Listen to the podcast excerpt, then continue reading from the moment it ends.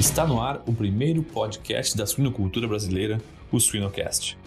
Eventualmente, quando tem aquelas suspeitas na, nas importações de matrizes de suínos, não é tão comum, mas ocorre com uma baixa frequência reações serológicas para TGE e para PIRS.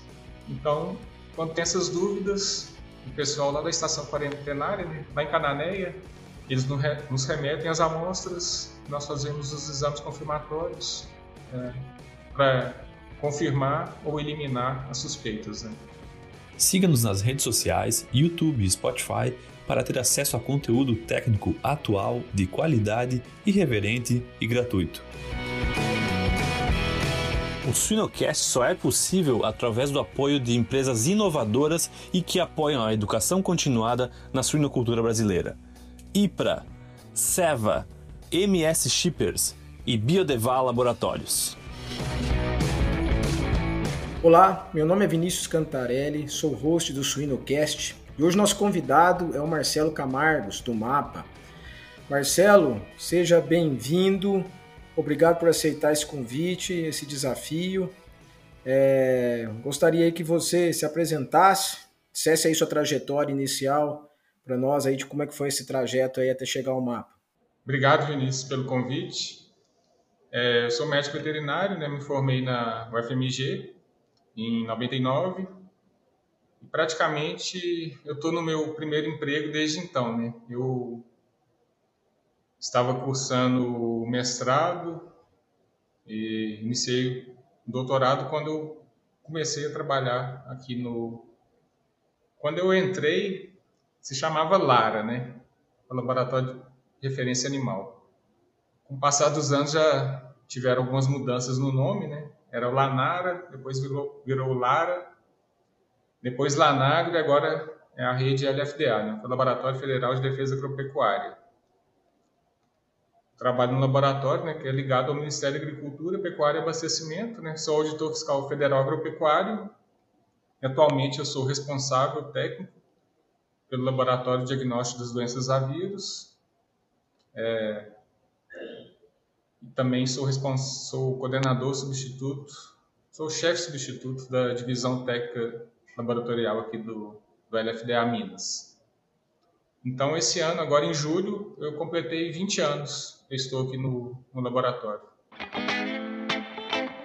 A Seva é um dos principais players no mercado de saúde animal atuando com inovação e responsabilidade, buscando soluções de saúde inovadoras para todos os animais, contribuindo para o futuro de nosso diverso planeta, moldando cada solução de acordo com as necessidades e desafios do mercado consumidor e compartilhando conhecimentos de alta qualidade.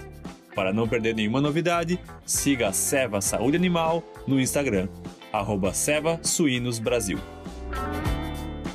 É uma, uma jornada em tanto, em 20 anos só no laboratório. Então uma você fez caminhada, é. mas que passou, por incrível que pareça, foi muito rápido. Eu imagino, imagino. É, então você chegou, você fez mestrado, fez doutorado e depois já foi direto para o laboratório já. Isso. É, eu, eu concluí o doutorado, eu já estava trabalhando aqui, né? Eu sempre, desde a iniciação científica, né, trabalhando com virologia, e aqui eu dei a sorte de continuar nessa área que eu gosto também, né? É, eu, no mestrado e doutorado eu trabalhei com o diagnóstico da leucose bovina, mas aqui acabei é, a atuação aqui é mais abrangente, né? É mais diversa. Ô Marcelo, e, cara, conta para nós um pouco da história do, do LFDA, né? Que agora é LFDA, que antes foi Lanago, Lara. Conta um pouco da história para nós, que eu acho que é uma baita instituição de muita importância aí no Brasil, né? É. O laboratório foi inaugurado em 1983, né? Mas mesmo antes dessa data, ele já não nessa estrutura física, mas existia laboratórios do MAPA, né? Tanto lá na na SFA, né, na Superintendência Federal de Agricultura, que fica localizado lá na Rádio Gabaglia, em Belo Horizonte. Também aqui na fazenda, na antiga fazenda do Ministério da Agricultura, né? atualmente ela é utilizada pela Escola de Veterinário do FMG, mas lá também já funcionou o laboratório, né? antes dessa inauguração. E parece que o laboratório, né, ou as pessoas que estão aqui, têm uma, uma certa vocação né, para a suinocultura. Né? E desde aquela época já era feito né, diagnóstico de doenças de suínos. Né? Laboratório que foi fundamental né, naquela época para é, retomar o status né, do Brasil de livre de peste suína africana. Né? o Brasil teve aquela introdução lá em 78, né, no Rio de Janeiro, é, por meio de restos de comida de, de aviões né, que vieram da Europa, introdução da peste africana. Então, o laboratório foi fundamental né, naquela época para é, erradicar a doença do Brasil. E isso continuou né, durante um tempo. É, o laboratório era responsável pelo diagnóstico da peste clássica, e isso continuou até por volta dos, do início dos anos 2000, quando se estabeleceu a Zona Livre de Suína Clássica no Brasil, né, 2003, se não estou enganado. A partir desse momento, aqui em Minas, não poderia mais manipular o vírus da suína clássica, então essa atividade foi para, para o LFDA de Pernambuco, né? onde até hoje ainda são feitas algumas atividades lá. Então, desde esse momento, o laboratório sempre esteve envolvido com o diagnóstico de doenças de suínos.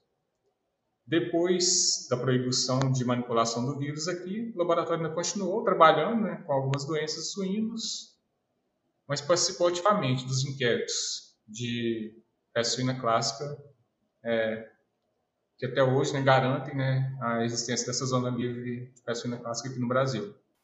Ah, interessante. Então, por volta de 2003, quando foi para a Zona Livre, mais ou menos, aí foi para o LFDA de Pernambuco. As atividades que exigem a manipulação de vírus foram transferidas para lá, né? Porque era proibido né, a manipulação do vírus sem você ter uma estrutura adequada de biossegurança para fazer essa atividade. Essa estrutura foi o laboratório conseguiu essa certificação em 2014. Então, desde 2014 nós já podemos manipular né, qualquer vírus, é, seja não esteja presente na zona livre ou seja exótico aqui no, no país, né? Interessante. O Marcelo, e, e, hoje qual é a estrutura do, do, do LFDA? Que, que, que você poderia... Então, o grande diferencial, assim, dos outros laboratórios da rede do MAPA, né, é, na, nessa, na nossa área aqui de suinocultura, é a existência de um laboratório de nível 4 de biossegurança. Esse nível é, ele é baseado na, nas, nas, nas recomendações lá da Organização Mundial de Saúde Animal, que até pouco tempo atrás era conhecido como OIE, agora a sigla é WOAH, né? The World Organization for Animal Health. Então, esse laboratório, ele teve uma, uma construção que foi até rápida, mas a parte de certificação foi bem longa, né? É, os órgãos públicos têm muita dificuldade né, de obtenção de recursos e de conseguir executar esse tipo de, de trabalho, né, de obter esse tipo de serviço. Né? Então, foi o primeiro laboratório oficial do MAPA que conseguiu ter essa estrutura e essa estrutura permite, né? Ele tem várias características, né? Como, por exemplo, controle todo o ar que é exaurido do laboratório, ele é filtrado, tem filtração EPA, tem controle de acesso, né? Por senha. As pessoas que trabalham lá não podem ter contato com, com animais, né? Durante um certo período lá de quarentena, né? Para evitar né, um possível contato, disseminação de doenças importantes, né? É, controle de tem, você tem que tratar os efluentes, certificar tudo, todos os equipamentos têm que ser certificados, né? Certificar a área, assim, né? se está tudo estanque. É uma estrutura realmente muito interessante que permitiu, está permitindo que a suinicultura, bovinicultura nacionais né, consigam ter vários certificados que permitem exportação de seus produtos né, para vários países do mundo. É, isso é extremamente importante, né? Porque é, é essencial para esse, essa, esse movimento de exportação, né? Senão você não consegue evoluir. O Marcelo, e não deve ser fácil, né? Porque eu me lembro quando eu fui para os Estados Unidos fazer meu pós-doc, é, eu trabalhei, eu trabalhei num Biosafety Level 2, que já era, já era desafiador, né? Numa unidade do USDA. Eu imagino como deve ser, assim, como vocês têm que ter um processo muito, muito bem estabelecido e disciplinado para que isso realmente tenha não só esse certificado, mas o, o, o controle disso tudo, né? É, ou seja, a equipe, a equipe precisa ser muito bem treinada, né? É, a principal, uma das principais, a principal, né, da nossa atividade realmente são as pessoas, né, as pessoas conscientes, treinadas, é, é bem chato, né? Entrar lá, você tem que tira a roupa, coloca a roupa, tem que tomar banho na saída. Ninguém, acho que quase ninguém gosta de trabalhar nessa área lá, mas faz parte, né, da nossa, do nosso trabalho aqui. É, não, eu, é, de fato, eu lembro quando eu fiz um experimento na época lá com salmonela e a gente tinha que tinha que vestir uma uma roupa que parecia de um astronauta para entrar nas instalações. Mas isso tudo é muito importante, como você disse, para a garantia é, é, da segurança, né? Do, não só do que a gente consome, mas das exigências internacionais também. E nesse sentido, o, o, o Marcelo, é, como é que está sendo assim, o papel do LFTA certamente é muito importante, né? E, e, nesse caso, quais são as doenças nesse contexto atual pensando em suínos, óbvio, né, que vocês que, que estão sob o controle do FTA, L, do LFTA. E, na verdade, existe uma rede né, de laboratórios. É, alguns laboratórios são credenciados pelo MAPA e existem os laboratórios do MAPA, né, que tem, estão envolvidos né, com, com essas doenças de controle oficial pelo MAPA. Né. Então, laboratórios credenciados existem, eles são é, não existem laboratórios privados, né? são todos laboratórios ligados a órgãos oficiais, né? Por exemplo, vou dar alguns exemplos aqui. O Instituto Desdef Namur, no Rio Grande do Sul, o Centro Diagnóstico Marcos Henriette, no Paraná, né? Tem o CEDISA, que é uma parceria público-privada, em Santa Catarina, Instituto Biológico em São Paulo, tem um laboratório da agrodefesa em Goiás e o laboratório do, do IAGRO, que deve, deve estar também para iniciar as atividades nessa área. Né? O laboratório do IMA, aqui em Minas, também faz atividades. Então, esses laboratórios eles fazem é, análises para complementar as atividades do mapa. Né? o mapa não, é, a gente não tem perna para fazer tudo né, que é necessário. Né? Então, eles fazem os controles né, nas granjas de RSC, aquelas granjas é, reprodutores de suínos certificadas. Algumas doenças, esses animais têm que ser controlados. E eles também agora estão fazendo as análises do plano né, de vigilância para a suinocultura. Né? Então, basicamente, para GRSC, são os exames para doença de Algésica, peste suína clássica, brucelose, é, leptospirose, sarna, né? basicamente são essas. Né? E no plano de vigilância,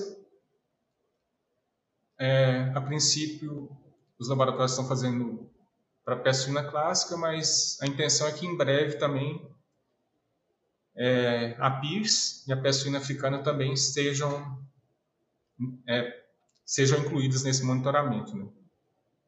Esse monitoramento é mais abrangente, envolve, eu acho que vai ser um monitoramento constante né, para a gente ter uma vigilância que essas doenças não, não entrem né, no país, né? nem na zona livre, no caso da peste suína clássica, né?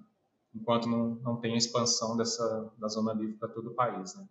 Então, tem essa parte que é feita pelos credenciados, que o mapa ele, ele, ele fiscaliza, né, audita esses laboratórios para que eles tenham um padrão de qualidade, o mesmo padrão de qualidade que o mapa exige, né, que, o, que os países que importam os nossos produtos exigem. Né?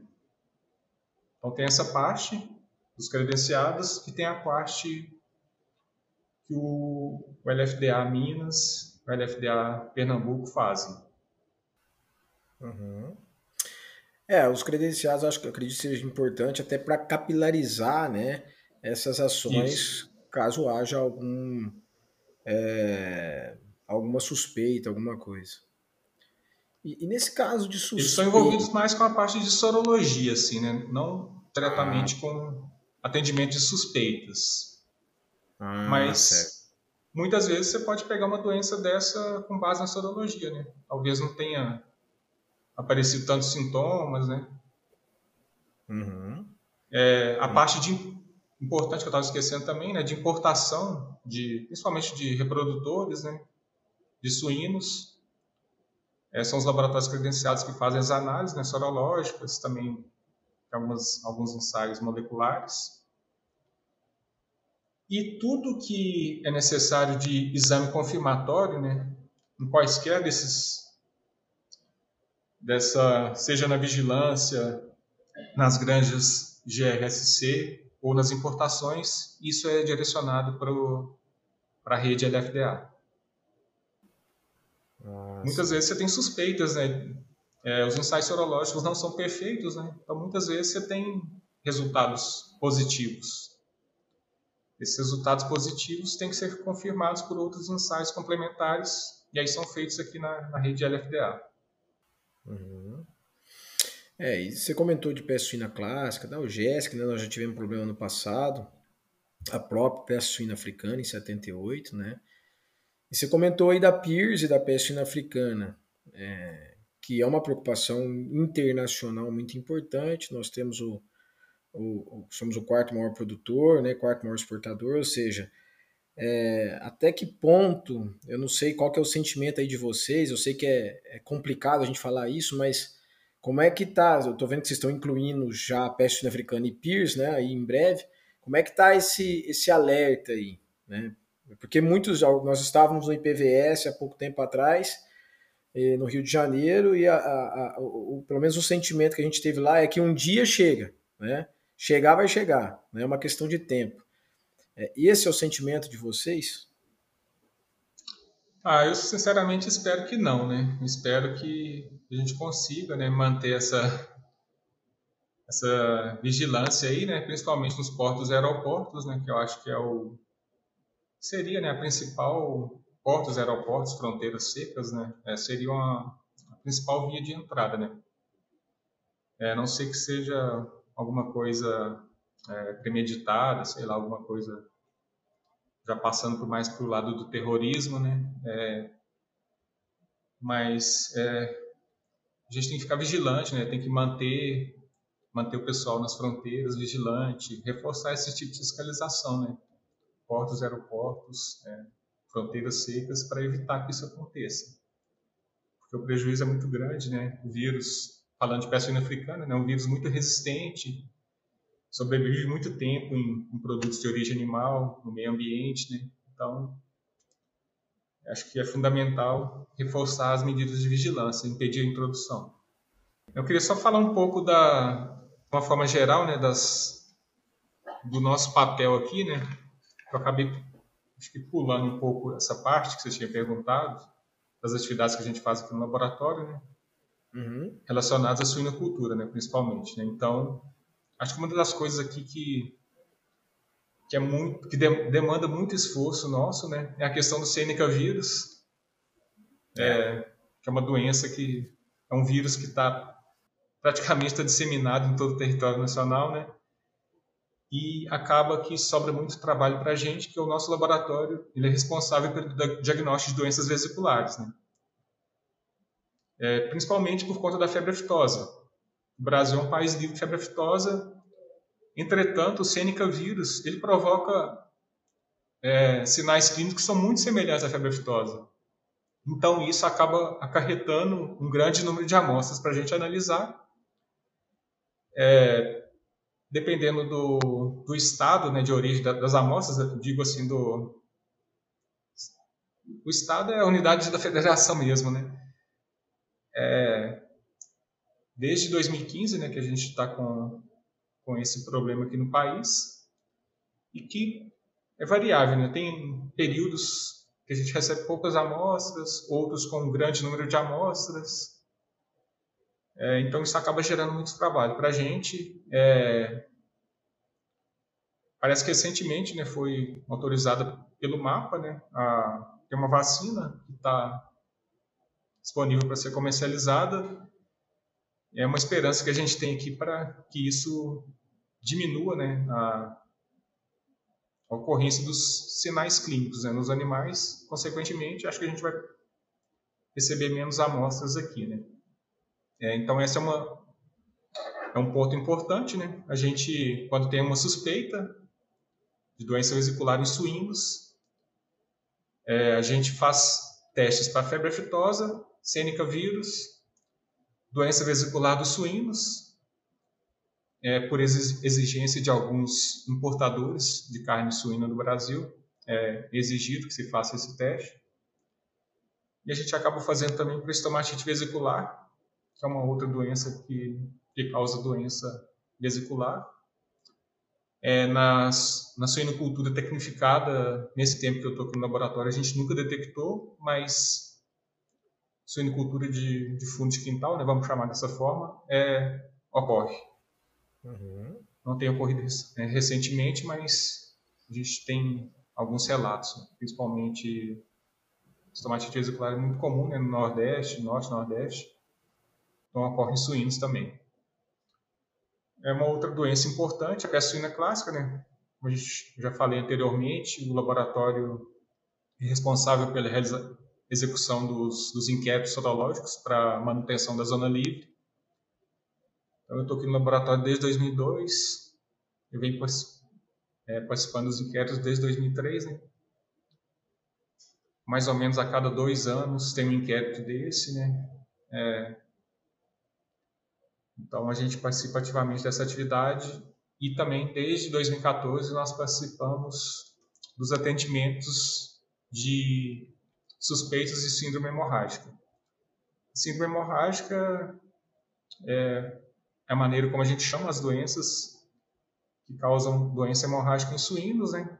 sendo que as principais, as nossas principais preocupações são a peste suína clássica e peste suína africana mas a gente tem faz uma gama de diagnóstico aqui, né? Mas o enfoque principal são essas duas e também é, geralmente é feito como é feito são feitos testes também para para PIRS e dependendo da sintomatologia para doença de algésica também.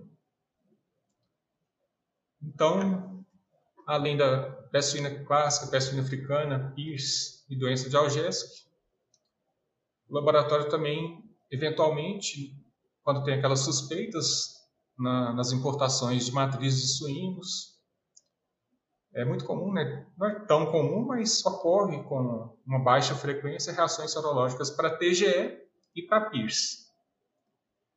Então, quando tem essas dúvidas, o pessoal lá da estação quarentenária, né? lá em Cananéia, vocês devem conhecer, né? Aquela ilha que fica lá no litoral do estado de São Paulo. Uhum. Eles nos remetem as amostras, nós fazemos os exames confirmatórios é, para confirmar ou eliminar as suspeitas. Né? É, quando os laboratórios credenciados também têm suspeitas no plano de vigilância é, ou na, nas granjas de RC, o LFDA Minas aqui ele faz né, os ensaios sorológicos confirmatórios para a suína clássica e para a doença de Algésica. Então, basicamente, acho que são essas atividades, acho que eu falei todas aí, né? Todas as... Tem mais algumas. Tem... A gente tem uma, o nosso, vamos chamar assim, de portfólio né, de, de diagnóstico. Ele é bem grande, mas são essas geralmente que demandam mais trabalho mesmo. Já pensou estar no top 1% da suinocultura? Acesse academiasuina.com.br e invista no seu conhecimento.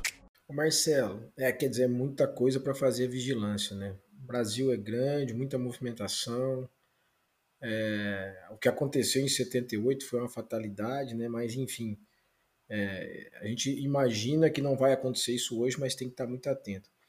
Agora, quando acontece de um produtor, um veterinário, um zootecnista ou qualquer um profissional que esteja ali frente a um caso suspeito, né?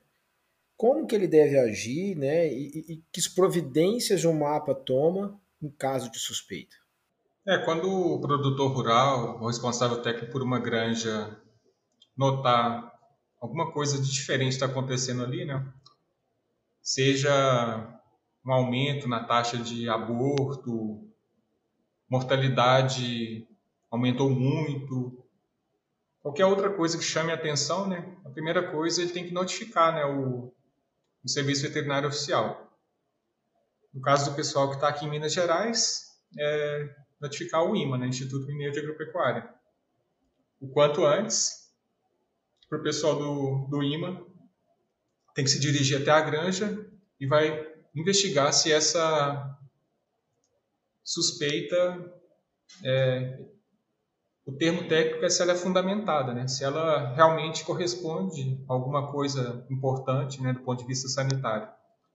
Se ela for considerada fundamentada, o, o pessoal vai fazer a colheita das amostras e vai enviar aqui para o LFDA para a gente processar e. Acho que eu esqueci de falar, né? Que o laboratório está localizado em Pedro Leopoldo, em Minas Gerais, né? Uhum. Nós estamos aqui bem próximos a Belo Horizonte, né? Cerca de 30 quilômetros de Belo Horizonte e, a mais ou menos uns 15 minutos aqui do aeroporto de Confins, aeroporto internacional de Confins. Então está numa boa localização, né? Para recebimento de amostras. Sim, sim. Ah, o aeroporto, o aeroporto, o laboratório, acho que quem está na área conhece, né? Ele é referência para o Brasil todo, né? O famoso laboratório de Pedro Leopoldo, né? É, agora, eu estava pensando, quando você estava falando do, do Sêneca, o Marcelo, é, que é a ideia, acho que desde 2015, né? Vocês conseguem trabalhar dados, identificar se há períodos que tem maior, maior demanda ao maior casos ou não? Ele é bastante variável.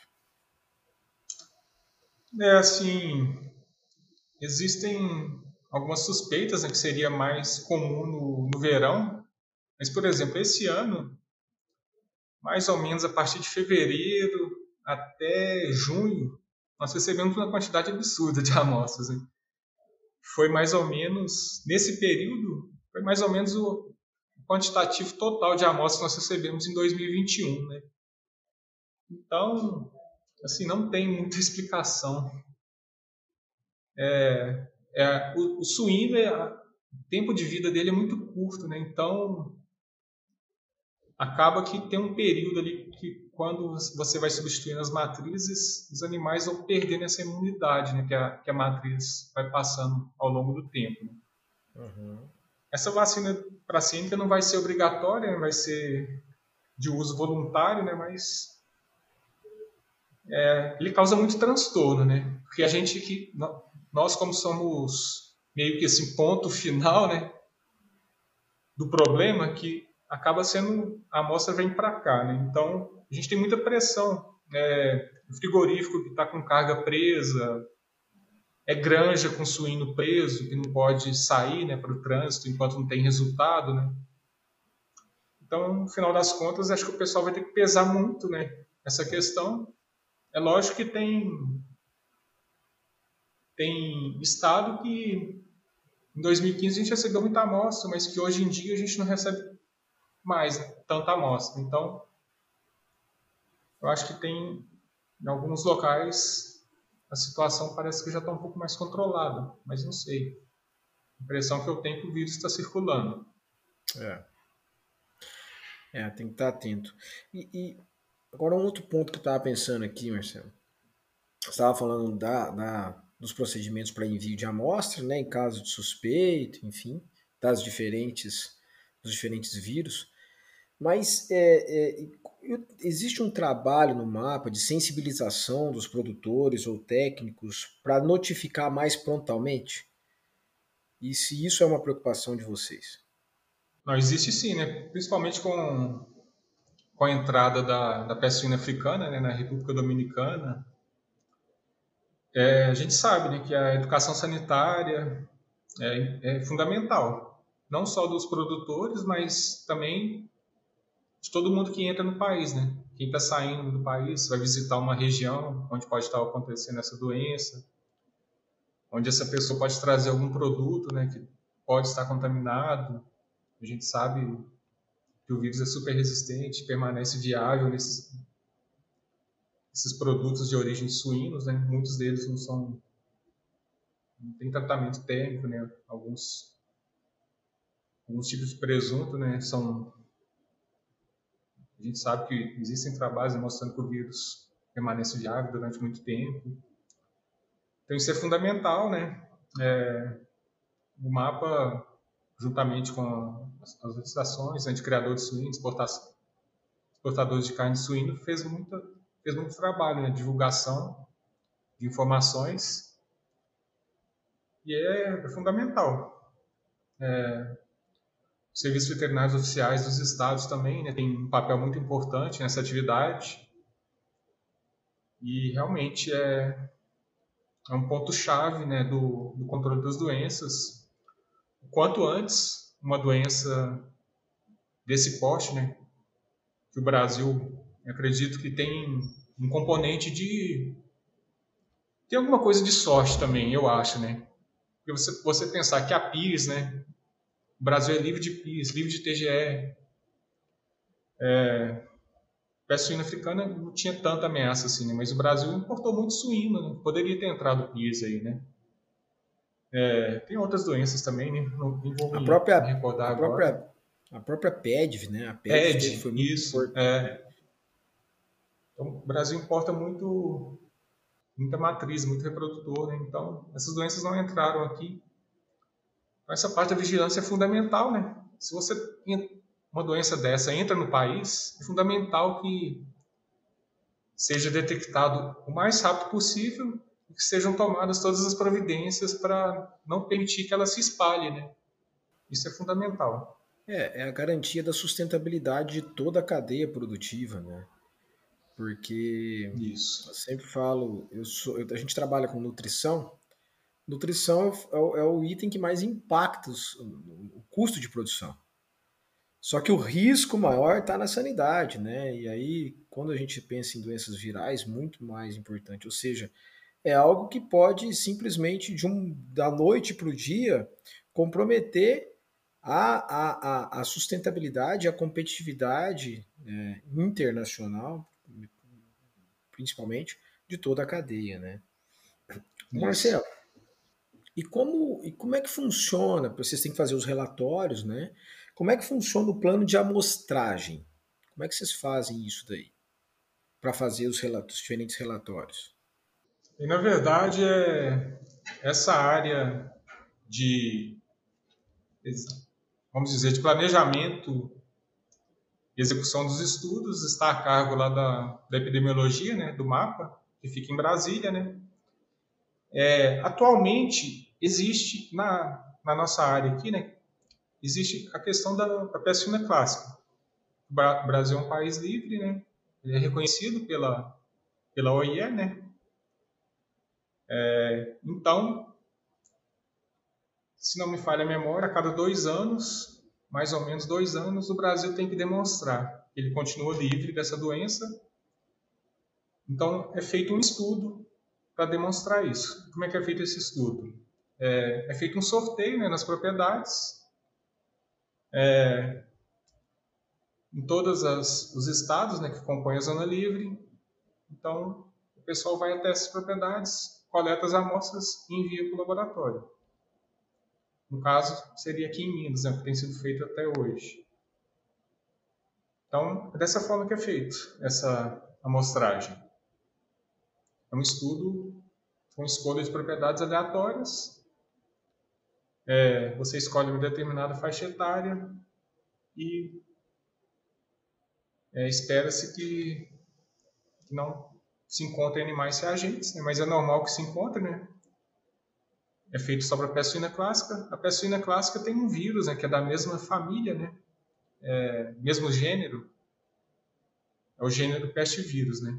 Dentro desse gênero tem um vírus que acomete bovinos, que é o vírus da diarreia bovinavírus, mas que principalmente é em suíno, em rebanhos, onde, onde você cria bovinos e suínos praticamente juntos, né? Você pode passar o BVD para o suíno isso acaba gerando uma, uma, reação sorológica ali cruzada, né? Entre os dois vírus. É, isso é uma das razões que às vezes nos inquéritos você encontra alguns animais reagentes. Né? É. É, essa, quer dizer, a evolução que nós tivemos nos sistemas, de modo geral, na suinocultura, né, de ter uma suinocultura mais tecnificada e de menos, é, vamos dizer assim, a suinocultura de subsistência, isso facilita o controle, né?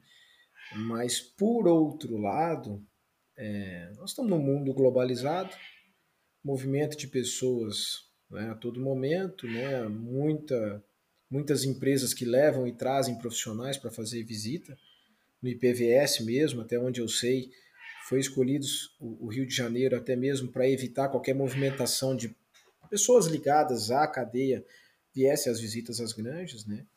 É, então, assim, o desafio é sempre constante, né, Marcelo? Mas eu estava pensando aqui o que aconteceu em 78 com a peste suína africana, né? Aquela história que você fala, mas não é possível, como aconteceu isso, né? Mas hum, foi de uma forma, obviamente, sem, sem intenção nenhuma, né? Com a questão da Pierce e da peste suína africana principalmente, a importância dessas ações em aeroportos e portos, eu acho que assim, ela é constante, né? Isso, isso o mapa e, obviamente os laboratórios, principalmente o, o LFDA, é, tem, tem, tem cada vez colocado uma lupa maior nisso, nesse sentido, né? nesses controles de portos, aeroportos, enfim. Você comentou disso, mas se pudesse ser mais específico. É, isso é, uma, é uma das, é um dos principais pontos de atenção, né? É, para impedir a entrada dessas doenças, qualquer outra doença que não existe aqui no país, né? É, por exemplo, também falar da febre aftosa, né? Que é super importante. Né? seria uma Sim. tragédia, né? A retorno dessa doença, né? Então, tem que se manter essa vigilância, tem que fiscalizar a bagagem, né? Tem que conscientizar os passageiros. Esse trabalho, né, de vigilância mesmo e de conscientização. É, reforçar, né? A gente sabe não é, não é uma questão desse governo ou de governos anteriores, né? mas essa questão do, de pessoal né, é extremamente importante. Né? A gente sabe que é, a gente não tem tanto concurso público assim, né? então é, tem que existir esses concursos públicos né, com uma certa constância para a gente manter esse nível de vigilância no, no nível ótimo, né? Então, basicamente é isso. É. é, você tocou num ponto muito importante. Né? A gente está nessa era aí da inovação tecnológica, né? de querer robotizar as coisas, de querer automatizar as coisas, mas ao mesmo tempo fica cada vez mais clara a importância, é, fica cada vez mais clara a importância das pessoas.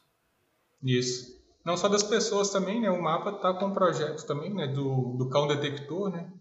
ele é fundamental também, né? Nessa, nesse tipo de atividade, né? Detectar produtos de origem animal nas bagagens também. Né?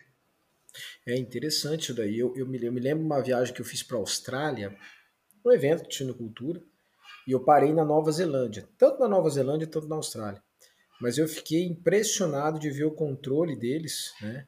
E com os cães, né? E, em todos os sentidos. Eles vinham no voo já comunicando, né?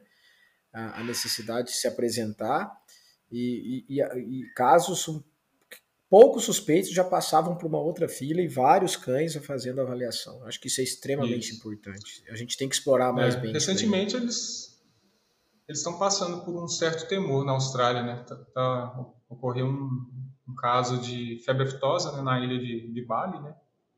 Então tem muitos turistas da Austrália que vai para lá, né? então eles estão com recomendações até meio extremas assim, né? Se a pessoa circulou com, sei lá, com uma sandália lá, tá meio que recomendando descartar essas sandálias, tá? eles são bem radicais assim nesse, nesse controle. Mas é, é, um patrimônio nosso, né, muito importante, né, o, a sanidade do rebanho, então eu acho que tem que investir mesmo nessa, nesse tipo de atividade, né?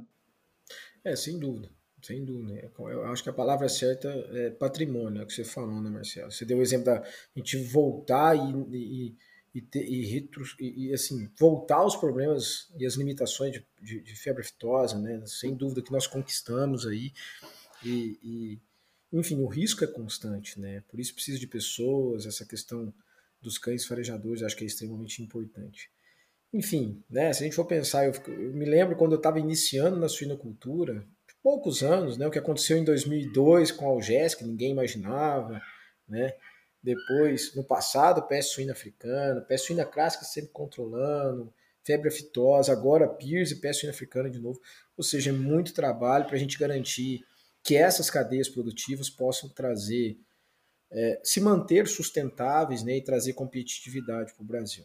Só uma, um adendo aí, Vinícius. Queria só comentar também dos suínos acelvajados né, que a gente tem aí no país, né? Que eles são um risco também né, para a suinocultura, né?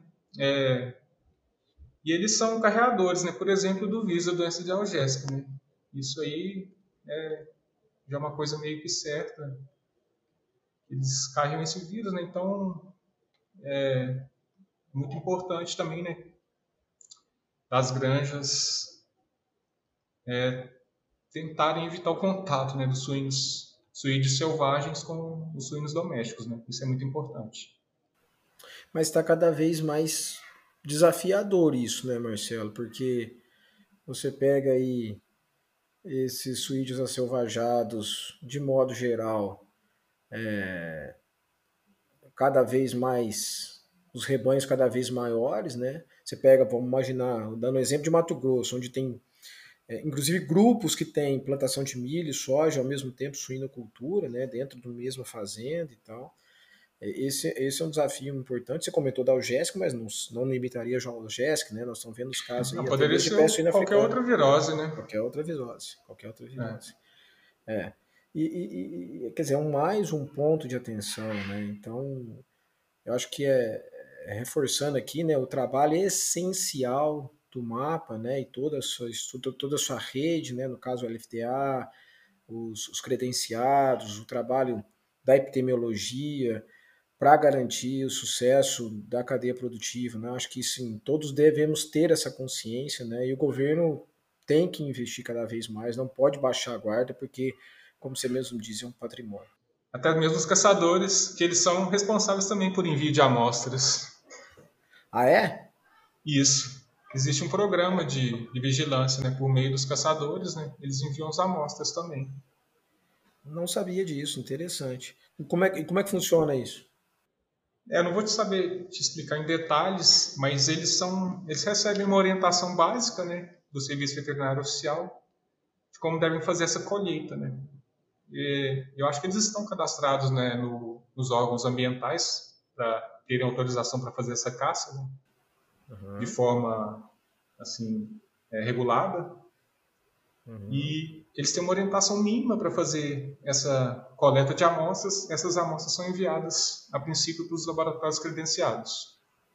Uhum. E, eventualmente, se quando é necessário fazer algum teste confirmatório, são enviados aqui para o LFTA. É um ponto de melhoria também, né? Essa questão da coleta das amostras por esse, pelos caçadores também, porque é uma coisa que tem que ser aprimorada, né? Uma, tentar encontrar uma maneira mais fácil de se fazer essa coleta, né? porque eles não são pessoas é, treinadas para isso. Né? É. É. Sim, sim. Mas é um ponto importante na vigilância, né? Sem dúvida, cara, sem dúvida, muito importante. Nunca tinha me atentado a isso, né? A gente fica falando do rebanho selvajado, mas tem esse ator importante que são os caçadores que pode contribuir aí. Marcelo, poxa, tem, teria muita coisa aqui, né? Sem dúvida, como a gente está, como você comentou e eu estou reforçando aqui, é muito importante para nós. Né? É um patrimônio que eu acho que todos os envolvidos na cadeia, mesmo eu, né, eu sou nutricionista, não sou especialista em sanidade, muito menos em doenças virais, né? Trabalho um pouco aqui com saúde intestinal. É, e, e acho que é, você tocou em pontos muito importantes que acho que, sem dúvida, quem ouvir esse podcast vai poder aproveitar bastante. Agora, para a gente finalizar, eu queria fazer duas perguntas, mas aí não é tão técnica, é mais pessoal, né? Pensando aí no Marcelo, que afinal de contas nós temos nossa vida profissional e pessoal, e aproveitar aí a tua, a tua vinda aqui até o Suinocast. É, eu queria te questionar alguns pontos aqui. Eu queria saber duas coisas que ainda você não fez na vida que você gostaria de fazer. É, na verdade, eu acho que uma coisa que eu já fiz na vida, mas que eu quero continuar fazendo é viajar, né? É, durante esse período de pandemia, nós ficamos meio presos, né? Mas tem muito lugar para conhecer, né? Então, essa é uma das coisas que eu quero continuar fazendo. Teria uma outra aí que você gostaria de fazer que não fez ainda? É, acho que eu quero fazer é, uma dessas aventuras, desses é, radicais aí, fazer uma descida dessas daí. Tem que criar coragem, é um tipo desse aí, de brinquedo desse mais radical aí. tipo, você já fez rafting? Não, não fiz não. Ah, essa, essa é Alguma é coisa do tipo. É. é. É, rafting, rafting é uma boa, né? Tem, quando você fala em descer, por exemplo, de asa delta ou paraquedas, eu já não topo, mas rafting é, não. eu já fiz. Eu acho que também não. Tem uma coisa nem, nem tão tanto, radical. Né? É, nem tanto. Nem tanto, né, Marcelo? Legal. E viajar, cara, com certeza. Eu também eh, concordo contigo. Acho que não só o mundo, né, mas esse Brasil aí é tão grande, tão bonito. Eu acho que nós temos muito a desfrutar. E por último, eu queria que você sugerisse ou um livro, ou um podcast, alguma coisa que você que você gostaria de recomendar para quem está assistindo. Ah, eu, eu gosto muito de ler e tem um o meu autor predileto. Eu acho que não é muito, não é nada assim muito para inspirar as pessoas, nada, mas é um, é um, é um, hobby que eu gosto, né? É o, é o Bernard Cornwell. Ele é o autor, né, daquela série lá do, do O Último Reino, né? Ficou meio que famosa aí, passou na Netflix, mas ele tem muitos livros, né? Tem, inclusive que inspirou essa série, mas tem, tem vários livros é um dos, dos, prediletos que eu gosto, né? E um dos que eu gosto mais lá são as crônicas de Sharp, né? São, eles contam a, a história da época da, das guerras napoleônicas. Hum. Se você dar uma indicação, seria essa daí. Uma leitura que eu, que eu gosto de, de fazer. Interessante, interessante. História, né, Sempre fazendo parte aí da nossa vida. Marcelo, muito bom, cara. Eu gostaria de continuar contigo, o assunto é muito importante, mas nós temos uma limitação de tempo. Quero te agradecer é, de te conhecer, né? E também essas informações que trouxe que são tão importantes é, e valiosas, né? Mais uma vez aí, muito obrigado. E aí é, deixamos aí para os ouvintes desfrutar desses assuntos aí que nós batemos papo. Valeu, Marcelo, muito obrigado. Tá, Joia Vinícius. Eu queria te agradecer também pela oportunidade, me desculpar aí pelo, pelo atropelo aí. Acho que também passei um pouquinho do tempo aí. Imagina, imagina, tamo dentro. E estou à disposição aí, quando for necessário. Tá joia, meu amigo. Espero que a gente não tenha nenhuma dessas doenças aí que a gente comentou. Sejamos, continuemos livres dela. Continuamos delas. livres. Acho que essa é, é a mensagem principal. Isso. Valeu, que em breve também o Nordeste, Norte e Nordeste, seja livre de peste suína clássica. Livre de peste suína clássica. Eu concordo contigo. Acho que esse é aumentar ainda mais nosso patrimônio. Aumentar a segurança, né? Isso. Marcelo, obrigadão, cara. Valeu, um abraço. Falou, um abraço.